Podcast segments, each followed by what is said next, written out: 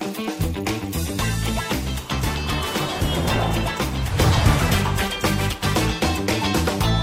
欢迎收看财经木 house，我是阮木华。哦，最近大家感到浓浓的圣诞味哈，以及即将啊，我们要迎接二零二四年了哈。在新的一年来临之前啊，先祝我们所有财经木 house 的观众朋友，大家这个新年如意，明年继续大赚钱哈。那今年我们的节目呢，提供大家很好的方向哈，给各位呢，确实是有这个赚钱的指引，这我敢打，我敢讲的哈。好，那展望这个来年哦，当然继续今年这个股市的一个多头行情，我个人觉得这个机会是相当大哈。更何况呢，债市也跟你。一起补上了哈，因为今年呃，其实，在十月呃十月这个之前哦，债市的表现其实并不理想哈。但你可以看到十一月之后哈，十一月整个债市有这个急起直上哦。现在是股债哈双多的一个行情。那明年的行情怎么看？我们今天会用专家来告诉你哦哦。同时呢，我们看到今年的这个行情哦，台股加权指数、柜买指数双双涨幅都超过两成哦，算是呢达到了哈。过去几年来，台股哈基本上的一个标准行情了，就是每一年涨个二十二趴、二十三趴这样的一个行情啊。那至于说美股呢，四大指数表现也是相当优异哈，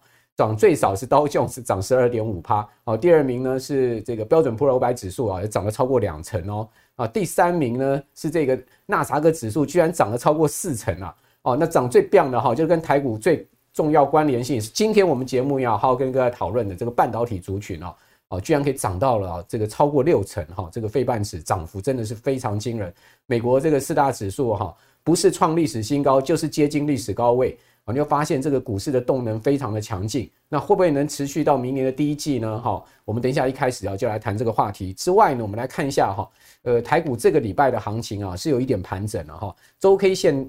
到我们录影的这个时间点还是一个比较小的黑 K 棒。哦，但是呢，你可以看到整个十二月的月月 K 线还是继续往上，但是呢，这个实体红棒已经比十一月短很多，因为毕竟十一月这个月 K 棒是九趴的一根大长红哦，十二月呢看起来这个动能哦似乎是有受限了哈，因为毕竟指数居高了哦，再往上升哦，呃就会有这个万八的这个关口的压力了哈。好，那同时呢，我们回到了这个盘面上面来看，量能每一天大概都还有三千亿哈，贵买都还一一千亿附近，所以这个量能还是很充足。所以基本上我觉得啊，尽管这个礼拜如果收一个黑 K 棒，也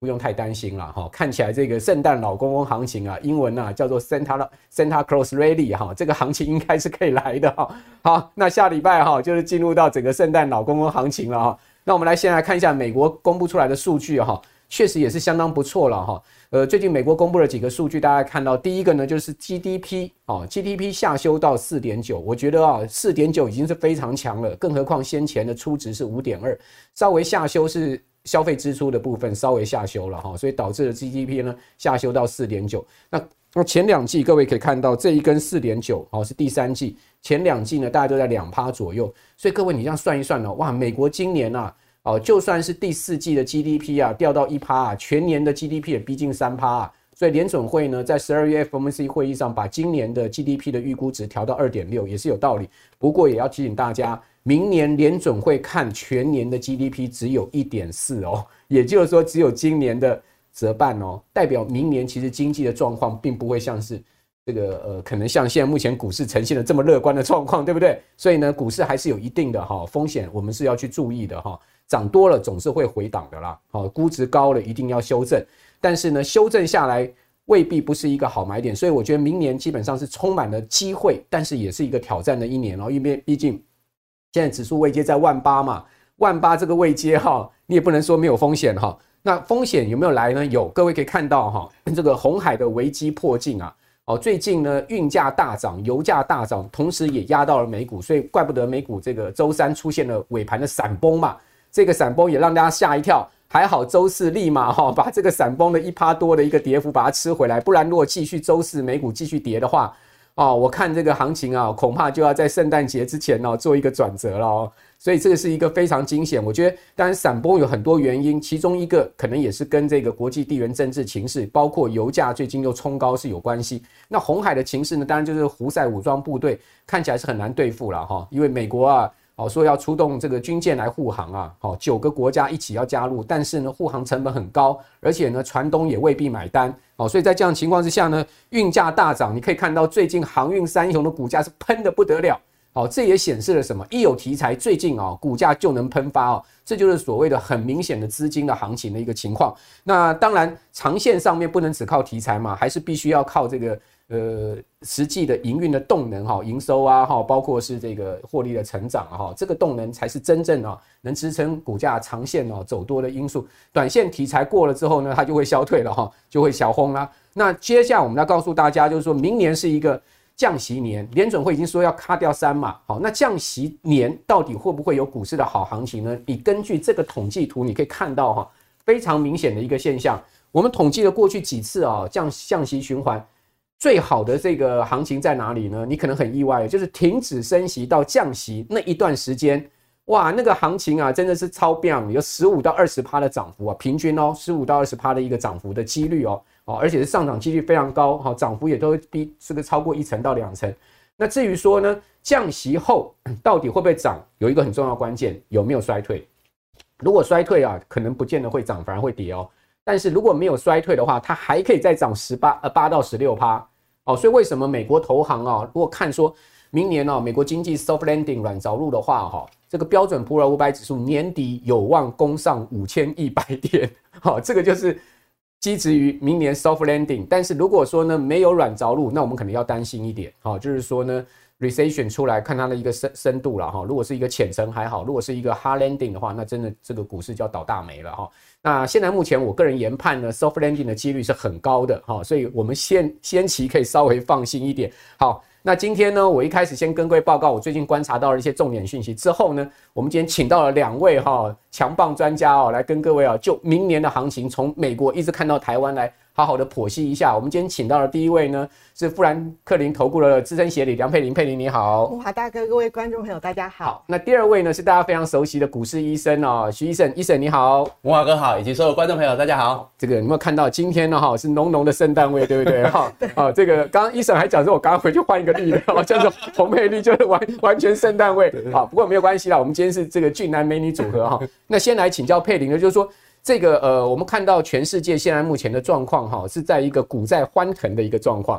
哦。那过去这一段时间呢，各位知道全球股债市的市值居然增加了十五兆美金呐，十五兆美元呐。你看到这么大的一个资本的一个扩增哦，那这个呃，对推动明年的经济跟消费，我觉得还是有一定的帮助了哈。同时呢，呃，在这种呃气势之下呢，展望明年哈，十二月跟明年的行情第一季你怎么看？好。呃，的确，我们先来看一下，就是如果就最近牵动金融市场出现这种耶诞大行情的一个状况，当然就是在于牵一发而动全身的，就是美债殖利率哦。因为我们可以看到，如果就美国十年期公债殖利率来看，它从十月十九号将近五个 percent，一口气已经下滑到了最新大概三点八到三点九个 percent 水准，一口气下滑了一百多个一个基本点的状况。那这样的一个状况呢，其实对于美国股市来看的话，其实很明显的看得出来，整个美国股市是持续在攻高的一个情况。虽然说 S M P 五百指数呢，到我们录影为止，其实还没有创新高，但是已经非常非常接近。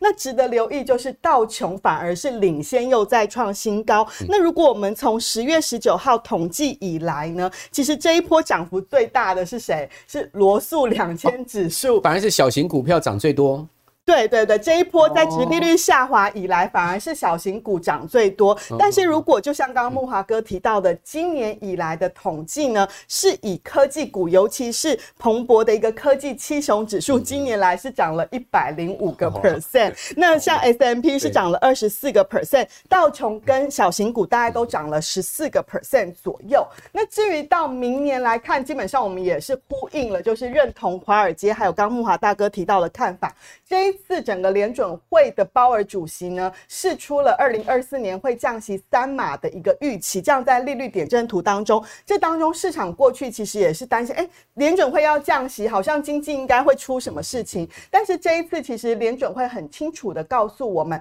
他这一次降息的原因呢，是在于整个他看到未来的通膨是有机会稳步的下行，所以不需要这么紧俏的一个紧缩的货币政策。那如果就联准会对对于明年的经济展望来看，今年呢是二点六个 percent，明年是放缓到一点四个 percent，但是还算是一个可以接受的成长状况，至少有成长啊。对对，然后二零二五年会再加速到一点八个 percent。那我们就过去的经验来看哦，的确，第一个就是就。历史经验来看，的确，美股最佳的甜蜜点也是在联准会停止升息到首次降息这一段期间，因为就是一个资金行情的一个重新上演，所以这部分呢，就是就是可以看到，像先前可能评价面被低估的一些中小型股，就有一些补涨的机会。但是如果真的进入到降息循环来看，真的就是要看接下来美国经济的发展。这边有三条线哦，橘色的这一条线就是如果美国经济真的如联准会或目目前市场数据印证出来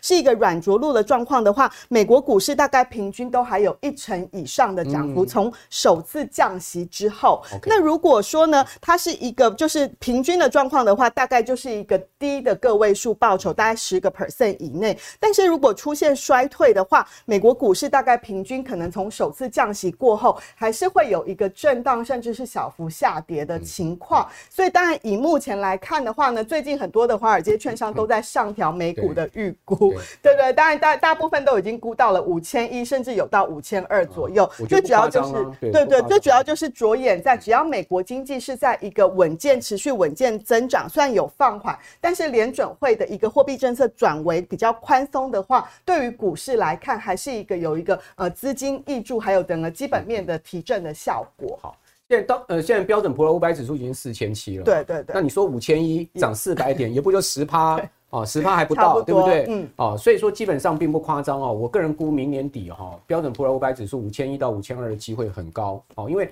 联总会这一次是铁了心了，就是先不管通膨了。好，这个通膨你说有没有回降呢？确实也有回降，但是呢，是不是达到目标区两趴还差很远，对不对？你就说你讲说核心的部分，不管 CPI、PCE 都还在三点五到四嘛。那 CPI 跟 PC 都还在三趴附近嘛，哦，所以你在看到通膨确实也没有回降到两趴，但联准会为什么在这个时候就改口说要明年降息三码呢？就标准就是预防式的降息，就是原因很多，我觉得后面也有一些政治因素啦，哈，反正呢因素爸爸就做成了一个决策，就是明年要降息。那既然降息的话，经济衰退的几率就非常低了，哦，因为我其实很怕，就是说真的。鲍尔哈铁了心的是 higher for longer 这个利率一直持续到明年第三季、第四季，那真的有可能导致什么 something wrong，对不对？好，我们不知道一些不好的事情出来。那现在第一季就要降息了，你说经济会衰退吗？可能性真的不高。好，那在这样的情况下，继续请教佩里呢，就是说，呃，全球半导体这个展望哈，当然今年哈，我们可以看到，其实半导体整个设备销售啦哈，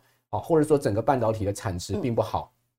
但是呢，展望明年啊，这个美国半导体产业协会就是 SIA 哦，他们认为说呢，明年哈会成长十三趴哦。各位可以看到，明年半导体有望迎来一个非常好的年哦，好，至少是基期啊，今年低的一个呃比较明显的一个增长的情况。各位可以看到，他们所统计来的数字是这样子啊。那呃，SIA 他讲说呢，今年十月份半导体销售。这个全球的总额是四百六十六亿，较去年哦微减了百分之零点七哦，较前一个月呢也呈现小幅的衰退了哈哦，但是呢，呃，展望明年的话，有机会全年哈出现两位数的增长哈，这个其实跟呃 basic 哈看明年美国标准普尔成分股哈的每股盈余大概增长十一趴，其实也有蛮类似的一个一个情况，对不对？那你怎么看明年半导体的状况呢？好。呃，第一个的确，我们也看到有一些半导体，像是固能的部分，它估得更加乐观，整体的半导体营收可能会成长十六点八个 percent，其中像是记忆体的部分，更是成长幅度可望有六成以上。那这当中你可以看到最近的美光财报或者是财测，就可以看得出来。那我这部分还是要给大家看一个数字，就是我们如果就整体的美国科技股来看的话，左边的这个呢是在二零二三年的部分，右边的是二零二四年。那同样的有两条。柱状图，蓝色的柱状图是营收成长率，绿色的部分是获利成长率。你可以看到，如果就今年来看的话，科技股跟一般美股的大盘指数，它的营收成长幅度差不多，但是它的获利是明显的高很多。这部分也反映了目前整个科技产业的获利能力是非常的强。但是放眼到二零二四年，整体的美呃史坦普百指数跟科技股的部分，不论是营收跟获利，都是同步加速成长的情况。所以呢，其实如果当然以今年的科技七雄涨了这么多的状态之下，很多人会担心是不是有一点偏贵的疑虑。如果你就绝对的本益比等等的数字看起来是有一点昂贵，但是如果你把科技股明年的成长性考进考虑进去的话，目前全球的科技股在内，它的估值就是以本益比去除以它的成长性来看的话，大概就是跟长期平均是相当的水准。所以重点还是在于目前的科技股呢，其实它的获利能力是非常强，而且它转换成现金的能力也非常的强。所以基本上我们还是非常看好整体的科技股。那主要的题材像刚刚提到的，不论是半导体，或者是我们之前提到像是 AI 的 PC 啦、手机相关的部件，以及在更多的数位转型的一个题材。但是呢，除了科技股之外，我们也要提醒大家哦，其实就过去来看的话，因为我们觉得虽然说科技股的基本面我们是非常看好，但是毕竟今年这种所谓一枝独秀的行情呢，我们觉得到二零二四年。随着联准会的货币政策转向，这部分呢，应该有机会把这个整体的涨势有一点雨露均沾的一个状况。那就像其实我们过去统计，当联准会停止升息之后呢，其实在美股当中，你可以看到以科技股为代表，就像成长指数，平均大概还有一成左右的涨幅。但是其他的类股，你可以看到像基础建设啦、气候变迁、公用事业这种，明显呢。对，那最主要原因，因为为什么今年来表现不好？没有怎么涨。对，那评价。面被低估了。当你利率这个呃变数一厘清之后呢，反而他们就有一些补涨的行情。那因为现在的评价面也比较便宜，所以基本上我们建议在二零二四年的美股布局上呢，你当然是最好是成长价值都要兼备的情况，会比较可以网呃比较广泛的去网罗未来的美股的一个类股轮动的格局。对，最近这个美股的涨势哈，确实是有这个比较像非科技类股。这个跑的一个状况哈，比如说大家应该有看到这个礼拜美国钢铁一个晚上哈，一天股价可以涨二十六趴哈。那当然不是说美国钢铁财报非常好或者什么，而是说呢，这个呃日本制铁呢要去并购美国钢铁，这是全世界第四大的日本制铁哦，说我要把美国钢铁买下来，而且是溢价哈。非常大的一个幅度的情况哈，五十五块美金的一个价格，大家知道三四个月前美国钢铁股价才二十二块美金啊，用五十五块美金去买美国钢铁，我现在觉得日本人勇气非常的十足哈，一百五十亿美金左右的一个现金购并加上债务一起把把你这个呃买过来哈，哇，这个就造成了你可以看到也带动了一波钢铁股的上涨嘛哈，那另外一张科技股当然是涨势最凶猛，你可以看到。呃，这些科技股的涨幅都非常的惊人，比如说像像 Intel 今年哦也涨了七十趴，Intel 涨七十趴哎哦，然后呢，这个辉达涨幅更是达到百分之两百三十六，AMD 也有一倍多的涨幅哦，然后这个台积电今年才涨二十六趴，所以台积电今年 蛮委屈的哈。还有呢，就是这个微软的涨幅呢也达到了五成以上哦，那。刚刚谈到美光嘛，哦，这个发布财报之后，一天可以涨七趴多，也带动了南亚科啊 这些台湾的低电股哈，哦，周五股价是大涨哈，一些呃这个呃所谓的通路商，像什么呃平安啊、智尚啊，最近股价也是涨得非常凶。好，那呃接下来就要请教 Eason 了哈，就我们当然看起来台股这个有机会再继续往万八空啊，但问题是啊，我觉得最近有一点怪异的是什么？就是外资怎么在这个地方累积了那么多的空单部位？外资直接跟他想，你可以看到外资大台小台哦，最近的空仓部位持续在增加，而且大台已经增加快到两万口了，对不对？一万七千多口哈，这其实这个约当价值也不少哦。那外资到底在担心什么？你可以看，这外资的空仓部位不断的在累积，很怪。哦，是不是外资觉得后面有什么利空呢？哦，那另外呢，就是说期货大户的一个呃流仓的情况也确实是比较偏空的一个状况。这边就要请教这个股市医生了。哦，外资是在怕什么？没有，我觉得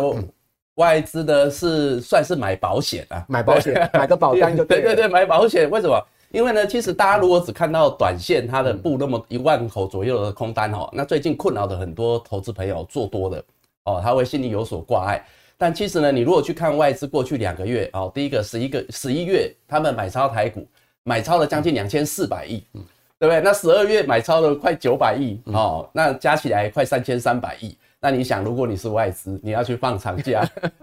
你如何能够放心的玩，对不对？睡得着觉啊？所以呢，其实呢，我认为这应该是以保保险单为主了。好、哦，这是第一个。反正他现货买了两三千亿。对呀、啊，这是一个避险单，我认为是这样为主。好。对，好，然后呢，从这个一月行情，一月行情的部分，然后，那我想我们直接拿过去这十三年的一个统计数据来给大家看，然后，对，好，那这里头呢，第一个是一月份哦，往年啊，这十三年来开红盘哦，开红盘当天那涨的几率哦，那当然呢，这十三过去十三年里面啊，那只有呢四四年是跌的。哦，所以呢，涨的几率开红盘涨的几率将近七成，好，然后呢。整个一月份，整月份，嗯，涨的几率，哦，啊，也刚好就是呢，一样，哦，跌的时候四四四年嘛，啊，所以呢，代表呢，涨的几率也是将近七成。好，但是呢，这里头哈，跟大家讲一下哈，比较细节的资讯哈。啊，你认为说啊，是不是开红盘涨就一定说整月份涨哦？没有，呃，没有直接的关联性哈。所以你会发现哦，往年就算是啊，像二零一二年哦，当年开红盘是跌的，对啊，但是呢，整月份还是涨哦，而且还涨很多，涨了六趴多，跌很多也涨很多。所以，所以呢，各位要知道，虽然是刚刚好哈，哎，好像呢，这个这个涨的几率是一样，将近七成哈。但是呢，接下来第二个资讯就是什么？第二个资讯呢，就是说呢，哎，如果你看这个开红盘，对不对？好，这个呢涨哦，涨的几率比较高，但是呢，最后为什么平均起来开红盘当天还是跌的？哦，跌的幅度不多，零点零九趴啊。但是为什么是跌？代表是什么？代表呢涨呢是涨的比较少哦，就涨的几率大，但是呢跌的时候呢跌幅比较大。那应该是年假期间有利反应，可能是反映当时的一个美股的一个。表现嘛，哈，好，但是呢，这时候大家就开始又会有点担心，对不对？哇，那跌的时候都是比较大，赚 赚一点，对。好，但是呢，回过头来，我们看到一整个月，那你如果一月份一整个月涨的几率将近七成，哎，可是呢，平均的涨幅是一点四五个百分点，那就告诉我们什么？如果开红盘是跌的话，各位也不用太担心。因为可能反而是一个好买点，为什么？因为整个月算起来还是涨的几率高，而且呢，涨幅是平均有一点四五个百分点。哦，所以呢，当然啦，过去不代表未来啦，哈，但是呢，这就是一个几率。好，然后呢，这个外资的部分啊，哦，最近呢不是很多那个外资呢在讲说这个呃目标，明年的一个目标价，那已经呢看到一万八千五，对不对？甚至有看到两万的，看到两万，对不对？所以其实一万八千五是悲观才对。对不对？哦，两万才是乐观嘛？为什么？因为现在已经，我们现在录影时间已经是一万七千六百点。对对对。那你想，哎，明年呢？明年还没来嘛？哈，一整年呢，才涨八对，不到不到一千点呢。所以一万八千五应该是比较悲观的预期。好，但是呢，这里医生要告诉各位啊，这个悲观一点的预期，我们这样好了哈。对。不是没有道理的哈，就是呢，我们来看一下，就是说以加权指数的一个周线图哈，我们就看比较长线嘛，因为我们现在来看明年嘛哈。那各位呢，你会发现哈，对照过来的话呢，大概呢，我们在之前啊，好，之前呢，我们的一个高点啊，高点两波的高点刚好就在一万八千零三十四点，那时候是一一年，嗯嗯，好，一一零年的一个七月十五号，一万八千点。那到了呢，我们的一个最高点，一一一年的一月五号，那么一八六一九，哦啊，大概呢，当时两波的高点对照过来，好，那我这个是以开收盘的数字啊，就大概在呢一万七千九到一万八千五，哦，好，那为什么说到时候来到这边压力会比较大呢？嗯。各位这时候就往下看到量能潮的部分，哇，那时候量哇，当时呢，那时候高档的量能潮，那时候就航海王的量啊，各位还有印象吗？那时候一天台股可以四五千亿，对对，好几次，上市柜加起来有一天到八九千亿，对对对，那所以呢，堆堆积起来的量能啊，好，那可能呢就是这么的多，对，那对照现在，虽然呢现在已经慢慢的、慢慢的逼近了一万八，对不对？哈，但是呢，我们现在的量能。一比之下，嗯，就知道说，哎、欸，真的呢，缓步推升，来到这个一万八到一万八千五啊。确实会有一定的压力，所以我们就需要航海王再来一次啊！所以这时候就要讲到说，哎，那要攻这个这座这么大的山头，对不对？上头套要卖套牢卖压那么重，谁来攻？对，好，这时候呢就牵扯到就是主流类股的问题。是，好，那刚刚呢是看到那个国外美股的一个表现嘛，哈，那我们呢来看看这个明年的主流类股怎么看？对，好，那这里头呢就是第一个，我们先来看电子。好，那医生在这边先告诉大家哈，虽然呢最近当然飞电族群也蛮夯的，对不对？因为航海王再起，钢铁人也起飞嘛，好。但是呢，我要讲的就是说，以目前来看呢，哈，就一个中长线来讲，尤其是明年二零二四年啊，电子哦仍然会是主流哦，电子波段，但是它也逼近高峰哎，哦。啊，所以这是重点来啦，就是说呢，电子主流，但是船厂为辅哦，一定要大家一起来，否则呢没有办法去攻当初那么大量的山头啊。是，好，那我说呢，电子为主哈，我们看电子类股，这也是周线图。那各位你会发现哈，对照刚刚大盘的一个趋势，你会发现电子这一波是领先创。前波高点，嗯，好，就是今年的高点，电子是领先创高的。好，再来呢，第二件事情，电子已经提前进入到对照一年半前，哦，就是呢波段高点，哦，前大前波高点的一个区域压力区域，嗯嗯，好，所以说呢，电子其实呢，最近各位会觉得为什么电子有点涨不太动？对，开始做一个什么资金？呃，开始跑出来到其他非电族群，对，那这其实是情有可原的。一来就是说，因为电子一路带着台股，已经攻到了它自己的一个呢比较大的一个高档套牢卖压区，所以呢，它势必要什么会走得比较缓慢，因为一定会有一些所谓的就技术面来讲，这叫解套卖压。对，好，但是呢，不可否认的是，这一波能够攻到这三头来，是电子。在带动的是好，那可是呢，我们一样哈，对照下来，刚刚讲另外一个推升的动能就是量能。是那对照呢，当时前波高点，好，电子当时呢，在一一一年同样一月五号大盘历史新高的那时候，那么呢，电子是九幺幺嘛，九幺幺啊，可是呢，它当时的量能，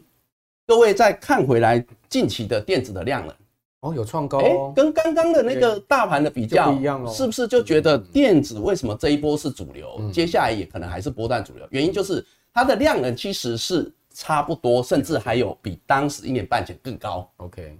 好，所以这个呢，就是它的人气跟它的一个整个未来的一个推升的的一个能量。好，那因此呢，电子虽然现在在前高压力区，在大概呢八五六到八九七之间啊，会走得蛮山一点点，但那是短线。但是不可否认，它仍然会是二零二四年台股最重要的主流类股。好，那这时候我们来看到最近蛮夯的哈，这个其他两个族群，一个钢铁。好，那这样子同样比较的话，大家就会知道哈。那看量能，大家已经很明显知道，其实看量就很明显知道，这是反弹的初期了。没有钢铁人啊，比之前一年半前的那个量能，这个就是小巫见大巫。这代表什么？钢铁人虽然已经起飞，但是其实它只是还早，还早，对，还早。所以呢，我定位成这个就是属于跌升反弹。OK，好，而且呢，刚刚你们看到大盘跟电子已经都三年线、年线都站上，而钢铁呢是还没有，已经接近三年线，但还没站上啊，更不用讲未来的高点压力，那还有一段路要走啦。是，好处就是说路还很遥远呐，啊，缺点就是说以目前的量能啊，呃，还不能说有机会跃升主流啊。OK，好，那另外呢，航运也是一样。各位看下方的量能就知道了，好不好？小巫见大巫又来了哦，所以呢，看样子呢，上头啊，代表还有很多关卡哦，啊，必须要呢，慢慢的再去做挑战。那航运又比钢铁来得更基期更低哦，啊，相对的，呃，应该讲说跌深盘它也是更刚萌芽而已哦。那所以说呢，未来呢，还有哦，还有几波的一个高档的一个套牢卖压区要去克服。所以呢，呃，就此来看啊，就是呢，短线非电族群，好像钢铁、航运啊，对，当然是有机会哦，来做一个短线有利多题材加持的一个反弹的行情。但是呢，以展望整个波段来讲话，还是以电子为二零二四年中流砥柱，好，那会是呢盘面最主要的主流。那尤其未来如果电子能够再创新高，代表大盘才有机会去创新高。好，对这个 Eason 从价量结构来看哦，这个格局就看得非常清楚了哈。确实了哈，这个钢铁人、航海王哈，要重新像二零二一年这样再来一波啊，真的是需要这个景气的一个助力哈。哦，那二零二一年航海王还有这个缺柜啊，哈，这个疫情的问题，现在也不可能再来哦。所以这样的情况之下呢，电子永远台股的主流，这个事情是跟刚才呃佩林谈到了，就是说明年科技当然看好是方向是一致的哈。好，但我们最后还是要提醒大家风险了哈，我们不可能只讲好的不讲坏的哈，这个风险呃跟这个利润我们都是要并存的哈。那法国兴业银行最近有讲啊，他他觉得哈最近美债殖率跌了很多了啦，你这边再去追高债券 ETF 有风险了哈。他说呢，这个后面的动能哈可能哈会会有利问题哦，就是说尤其是国债标售上面，尽管最近美债殖率下去。美国标售二十年期国债仍然是很冷清的一个状况哈，确实可以看到美国国债有一点丧失以往哈这种所谓的在全球需求面上面的动能，这个是不是会是一个风险呢？好，第一个当然的确，我们也认为哦，目前其实我们列出了三大风险啦。第一个就是就利率来看的话，第一个我们觉得市场上的确对于联准会的降息预期还是有一点偏向乐太乐观，那就。左边的这一个呢，就是呃，Fed Fund Watch，就是利率期货显示的，就是预估二零二四年三月就会开始降息，全年的话会降息六码。但你可以看到右边的这个呢，是主要华尔街券商对于联准会降息的部分。目前只有高盛预估呢是三月会开始降息，但是也不是每一次会议都降息哦。他认为是三月、五月、六月降息，下半年是一季才降一码，所以全年是降五码的状况。但是其他的像是巴克莱啦、摩根大通、摩根士丹利等等，他们都是预估要到六月才降息，甚至花旗是估七月之前都不会降息。所以其实你可以看对照市场现在一面倒的认为说，哎，三月就要开始降息。跟华尔街券商的预估的确，我们觉得现在大家对于降息预期的时点跟幅度有可能太过乐观。当然，因为联准会现在是一个 data dependent，就是完全依据数据来做决策的一个政策方向，所以其实未来任何一个消息面或者是经济数据的公布，都可能会牵动市场的殖利率的波动。那尤其呢，其实刚刚提到了，因为整个美国十年期公债值利率一下子就已经跌破了四个 percent 以下，我。我们觉得，除非美国经济真的出现了很大的一个变化，或者是意外的一个放缓，甚至衰退的状况，不然十年期公债值利率要再去大幅下跌的一个幅度跟空间应该是有限。所以，如果以现阶段我们建议你在债券市场的布局来看的话，如果说你在十年期公债值利率四个 percent 以下进场的话，我觉得你比较可以掌握的，当然就是在于整个债券值利率的一个收益题材，但是。如果你要去寻找债券呃资产的。呃，资本利得或者是赚价差的话，进场的点位就很重要。那当然，我们还是强调，以目前二零二四年绝对是一个债券投资很重要，而且是很好的一年。那因为现在是在一个景气跟通膨双降的情况，这当中我们比较建议你透过高评级的复合债，就是有包括了大概七成左右的公债加投资等级债，搭配三成左右的非投资等级债，可以去让你的收益率有高一点的机会。这样的话，你可以看到，当景气跟通膨双降的环境呢，这类的高评级债券指数平均可以涨十一点三个 percent。那比起大概今年呢，高评级债可能大概就是平均涨七到八个 percent，其实表现是来得更好一些。那同时你也不用担心说，哎，你追高一些长天期公债 ETF，会有一些可能利率上扬又出现债券价格波动的风险。这也是一个不错的。这个综合策略了。对对对，那第二个当然还是要看风险，还是要看基本面。这个是根据十二月全球基金经理人的报报告出来的。你可以看到，连经理人他们也担心三大风险。第一个就是全球经济可能不没有软着陆，而是真的有出现衰退。第二个就是哎，通膨又死灰复燃，让央行哎没有大家想的。那这两个其实看起来是有一点毛处，就是一个多空拉扯的力量。如果是第一种状况的话，当然债券的表现就会比股市好。如果是第第二种状况的话，或许股债都有可能会震荡，这时候你可能就是要把资金去停泊在一些短期票券型基金。所以基本上，其实我们也是同意，二零二四年是一个股债都有机会表现的一年，但是它的波动度也是在的，所以这部分还是建议股债要同时布局哦。第三个风险我还是要提一下，虽然离现在还很远，就是二零二四年是美国总统选举的一年，虽然它的选举时间点不像我们在一月就见真章了。它是落在十一月份。那其实就过去美国的一个每四年的总统选举来看，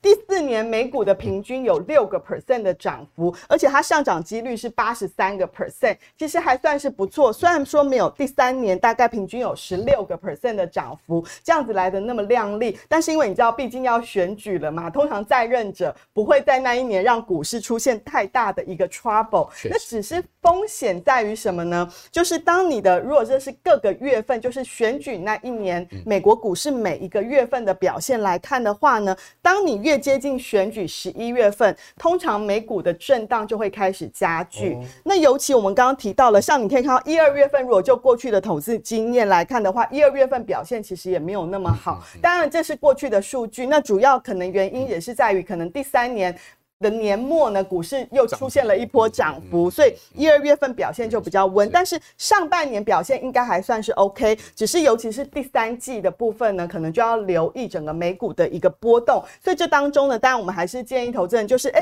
刚刚提到了石滩铺白指数，可能明年底的价位是看五千一、五千二，但是它不会从现在的四千七就一路涨，可能明年第一季哎稍微见高之后，或许第二、第三季会有一些震荡之后，等选后的结果呃。底定之后呢，才会有一个选后的行情。选后行情、庆祝行情、非常明显，相当不错。对对对。好，那这个是呃历次总统大选年到一到十二月的一个统计情况，提供给大家参考。好，最后要请教医生哦，因为呃去年我记得您来我们节目的时候也提出了这个对于今年一整年的这个个股的秘籍嘛，哈，产业族群的秘籍。哇，其中这个长辈股不少哦，这是翻倍了哦。那这个当然。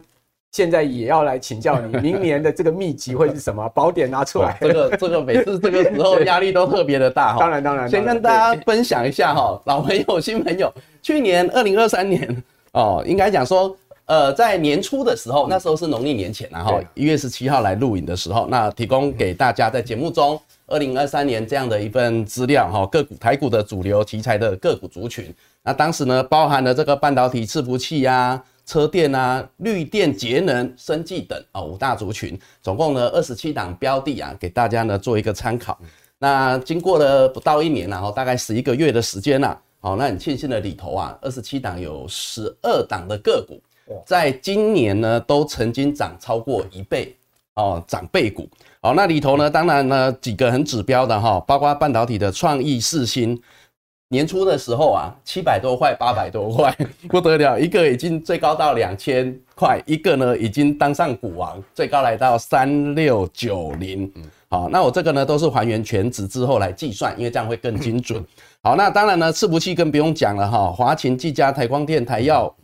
祥硕都是今年哦搭上 AI 浪潮。哎，不过我们。在年初录影的时候还不晓得有 AI 啦哈，但是呢，事实上呢，他们代表什么？原本基本面就不错，那 AI 只是助长，好，那因此呢，这纷纷啊涨幅呢超超过一倍。好，可是呢，只有电子嘛也不尽然，我们给的五大类股里头其实都有涨倍股哈，尤其呢像绿电节能，今年在重电的部分也是盘面上非常有非常惊人的表现啊哈。那一改以往啊，尤其你看这个华城。年初才五十二块啊，那今年涨了六倍，真的哦啊，所以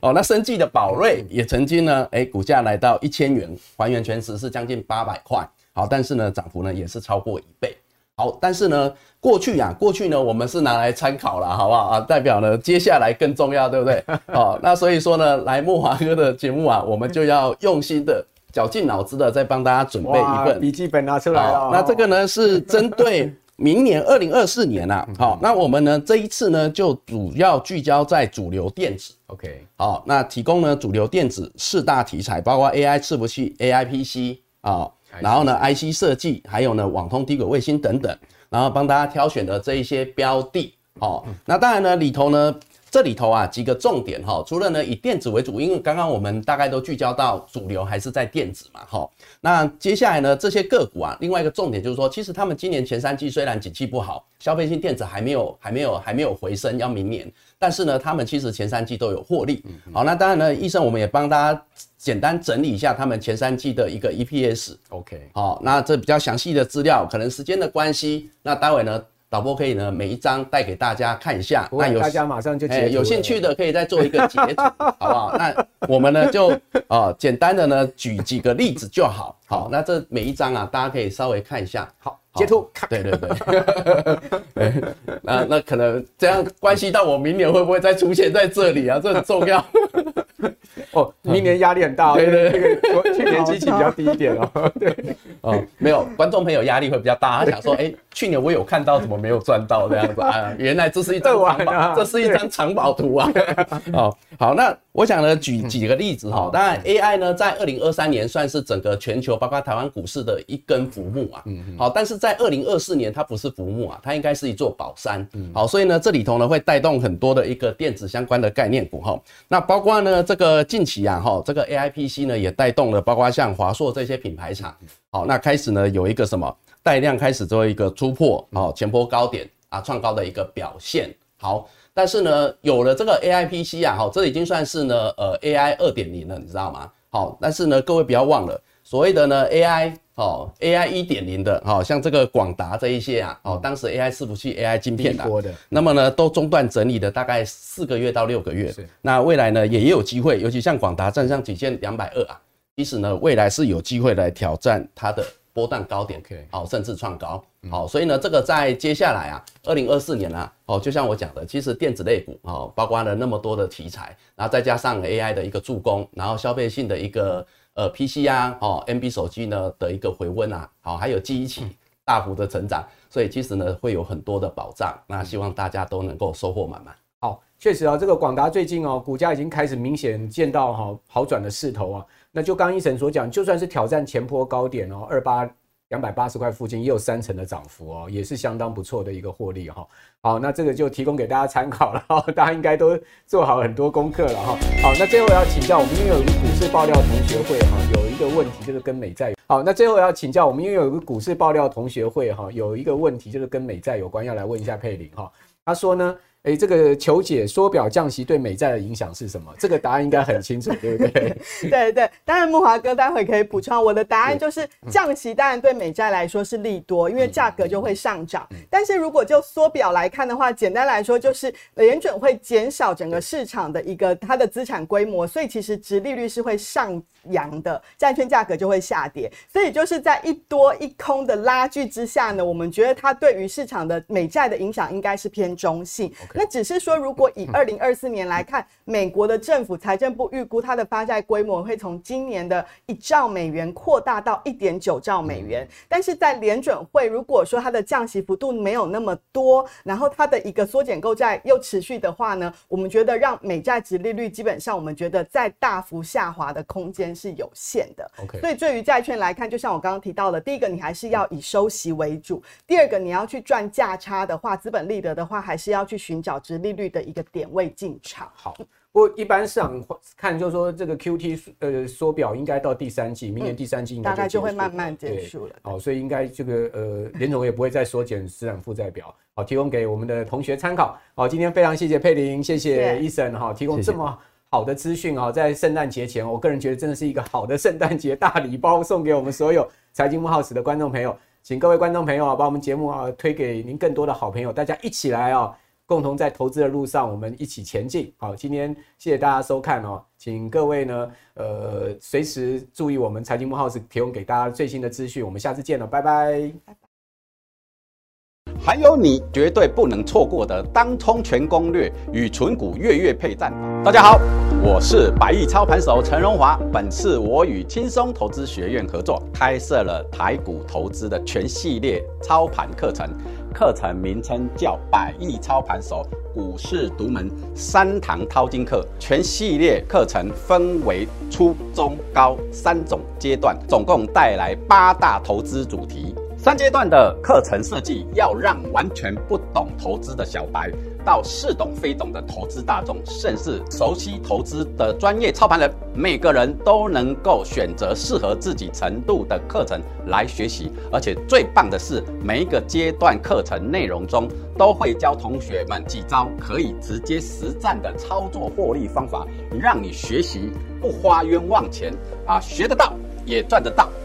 首先，初阶淘金课程的设计针对小资族、投资小白，老师将带你破除市面上的投资迷思，并且快速的建立正确的投资观念，教你如何善用市场上的投资工具，找出高胜率的获利攻略，让小资族不用借钱也能运用投资工具，从高价股中赚到钱。接着，中阶淘金课的同学将进阶学习到跳脱散户思维的各种投资攻略与对盘势趋势的判读方法，并教你专业操盘人使用的筹码追踪方式与个股合理股价算法，还有你绝对不能错过的当冲全攻略与存股月月配战法。学习到本阶段的你，投资程度就已经超越市场七十八的投资人。最终高阶淘金课程将是你成为操盘手的必胜最后一里路。市场上的老师都在教你如何获利，我却要教你如何提损，